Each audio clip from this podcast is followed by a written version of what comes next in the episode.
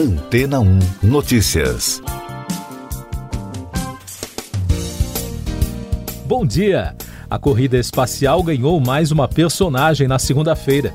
Com isso, a galeria de astronautas famosos que deixaram suas contribuições para os avanços da aventura humana no espaço agora conta com o nome de Wang Yaping que se tornou a primeira mulher chinesa a fazer uma caminhada espacial no último domingo, informaram as autoridades do país asiático na segunda-feira. Ela também é a primeira mulher a entrar na nova estação espacial chinesa, a Tiangong. Segundo a Agência Espacial Tripulada da China, a astronauta e o colega Zhai Zigang deixaram o módulo principal da estação, passando mais de seis horas do lado de fora, instalando equipamentos e realizando testes. A astronauta e mais dois colegas estão desde outubro em uma missão de seis meses para instalações e testes no local. Os trabalhos estão previstos para ser o período mais longo no espaço para os astronautas do país. Uma equipe anterior que visitou a Tiangong retornou à Terra em setembro após uma missão de três meses na estação. Quando estiver concluída, a estação pesará cerca de 66 toneladas, bem menor que a Estação Espacial Internacional, que pesa cerca de 450 toneladas.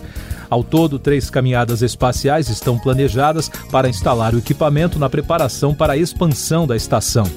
A tripulação também foi treinada para avaliar as condições de vida no módulo Tianhe e conduzirá equipamentos em medicina espacial e outros campos. A expectativa é que a Tiangong fique pronta no ano que vem. O Programa Espacial Militar da China prevê enviar várias tripulações à estação nos próximos dois anos para torná-la totalmente funcional. Depois de enviar um veículo a Marte e uma sonda à Lua, o projeto da estação Tiangong é a empreitada mais recente do esforço da China de se tornar uma potência espacial. E daqui a pouco você vai ouvir no podcast Antena ou Notícias. STF tem três votos contra emendas de relator ao orçamento. Ex-governador de Goiás, Iris Rezende, morre após mais de três meses internado. Mais de 30 funcionários do INEP pedem demissão há poucos dias do Enem. O Supremo Tribunal Federal começou a avaliar no plenário virtual nesta terça-feira se mantém a liminar concedida pela ministra Rosa Weber, que suspendeu o pagamento das emendas de relator ao chamado orçamento secreto. O prazo para inserção dos votos no sistema termina às 23 horas e 59 minutos da quarta-feira. Durante a votação, se algum ministro pedir destaque, a análise será automaticamente enviada ao plenário físico. O orçamento secreto é o nome que se deu às emendas parlamentares pagas no segmento emendas de relator e são muito criticadas por parte dos parlamentares e especialistas porque não seguem critérios específicos e beneficiam apenas alguns deputados e senadores aliados ao governo, ao contrário das emendas individuais. Até o momento, os ministros Luiz Roberto Barroso e Carmen Lúcia acompanharam a ministra Rosa Weber e votaram contra o dispositivo em processos apresentados pelos partidos da oposição. O ex-governador de Goiás e ex-prefeito de Goiânia, Iris Rezende, de 87 anos, morreu no início desta terça-feira por volta da meia-noite. Ele ficou mais de três meses internado tentando se recuperar de um AVC que sofreu em agosto na capital. O corpo do político será velado no Palácio das Esmeraldas, em Goiânia. 35 servidores do INEP, o Instituto Nacional de Estudos e Pesquisas Educacionais Anísio Teixeira, pediram demissão na segunda-feira. A maioria trabalhava na organização do Enem, o Exame Nacional do Ensino Médio, que será realizado no fim deste mês. A Associação dos Servidores do INEP pediu uma atuação urgente do governo federal e do Ministério da Educação. O caso teve forte repercussão ao longo do dia. A Frente Parlamentar Mista da Educação afirmou que vai protocolar na Comissão de Educação um requerimento para convocar o presidente do INEP, Danilo Lupas, para esclarecimentos. A entidade também deve enviar um pedido de informações para o Ministério da Educação e INEP sobre a situação do Instituto. O Ministério da Educação afirmou que o exame está mantido. Essas e outras notícias você ouve aqui na Antena 1. Oferecimento Água Rocha Branca. Eu sou João Carlos Santana e você está ouvindo o podcast Antena 1 Notícias. Eleições 2022. O presidente Jair Bolsonaro confirmou na noite de segunda-feira sua filiação ao PL para disputar a reeleição. Em encontro com apoiadores em frente ao Palácio da Alvorada, ele afirmou que a filiação talvez saia essa semana, após ser questionado sobre a data de entrada no novo partido. O presidente da sigla, Valdemar Costa Neto, também confirmou a filiação de Bolsonaro. Mais destaques nacionais: o líder do PDT na Câmara dos Deputados, Volney Queiroz, disse que o partido pedirá aos deputados para votarem contra a proposta de emenda constitucional dos precatórios. O texto base da proposta foi aprovado na Casa em primeiro turno na semana passada e será votado hoje em segunda rodada. A APEC viabiliza o Auxílio Brasil, que foi editado na segunda-feira pelo presidente Bolsonaro, mas enfrenta resistência porque adia o pagamento de precatórios. O ministro Alexandre de Moraes do STF revogou na segunda-feira a prisão do deputado Daniel Silveira do PSL do Rio. Ele estava detido após ameaçar ministros da corte no início deste ano. Na decisão, Moraes aplica medidas cautelares a serem adotadas em substituição à prisão, como a proibição de acessar as redes sociais.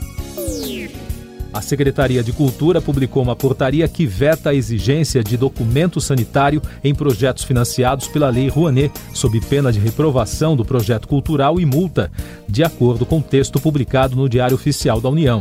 A Lei de Incentivo à Cultura autoriza produtores a buscarem investimento privado para financiar iniciativas culturais.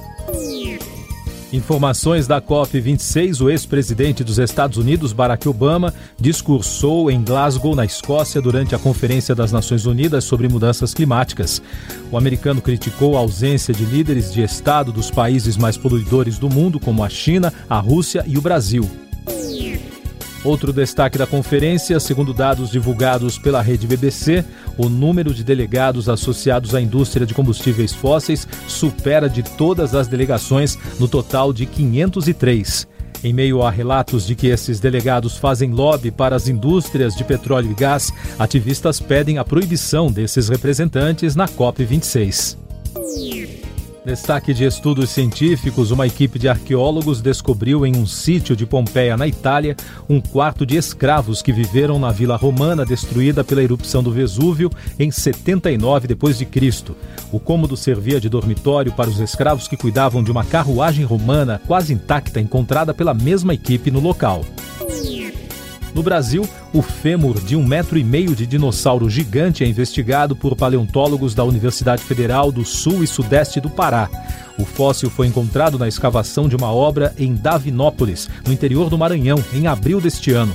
O Centro de Apoio à Pesquisa da Universidade Federal de Santa Maria, no Rio Grande do Sul, foi convidado para participar dos estudos do animal. A Covid no mundo. O primeiro dia da abertura das fronteiras americanas foi marcado por registro de filas nos terminais aéreos de diversos países. A restrição a estrangeiros impedia a entrada nos Estados Unidos de viajantes de 33 nações, incluindo China, Índia, Brasil, boa parte da Europa e também por terra do México e do Canadá. Segundo reportagem da Reuters, as aéreas rivais British Airways e Virgin Atlantic realizaram decolagens simultâneas de Heathrow em Londres logo pela manhã. A expectativa do setor é que o volume de passageiros continuará alto nas próximas semanas com a aproximação do feriado de Ação de Graças e do Natal. No Brasil, o país registrou na segunda-feira 118 mortes por Covid-19 e soma agora 609.602 óbitos desde o início da crise de saúde. Os dados mostram tendência de queda pelo oitavo dia seguido e média abaixo de 250 pelo sexto dia. Oito estados não registraram óbitos em 24 horas: Acre, Amapá, Goiás, Minas Gerais, Rondônia, Roraima, Sergipe e São Paulo.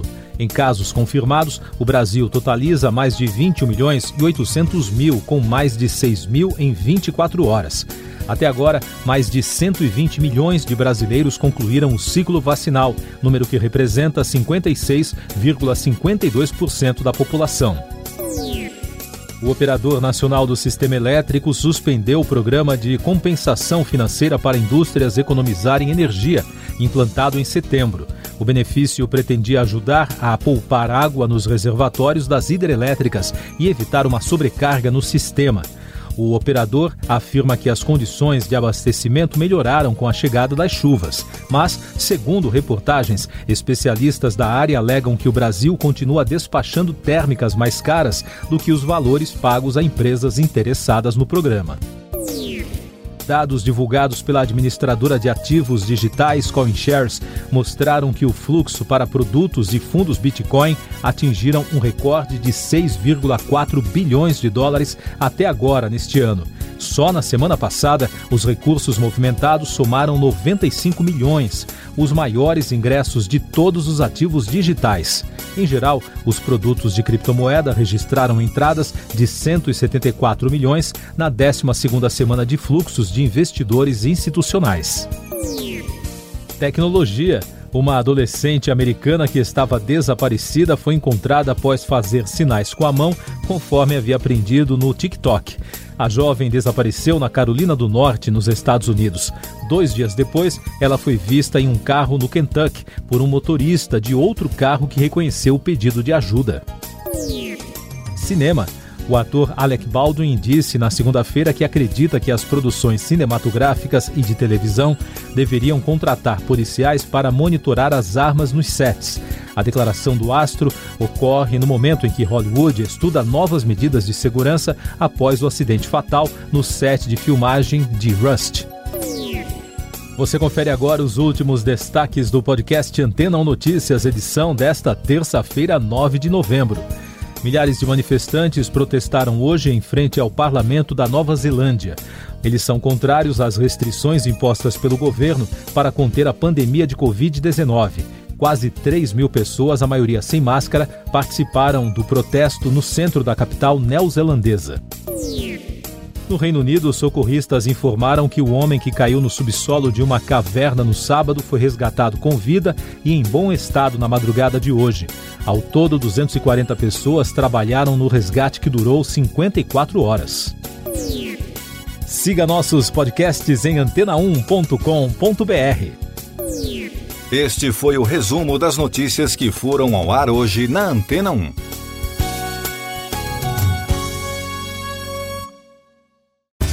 Depois de tanto conteúdo legal, que tal se hidratar com água rocha branca? O consumo regular de água durante o dia traz benefícios para a saúde, como, por exemplo, manter a pele bonita e hidratada. Rocha Branca, da fonte direto para sua casa.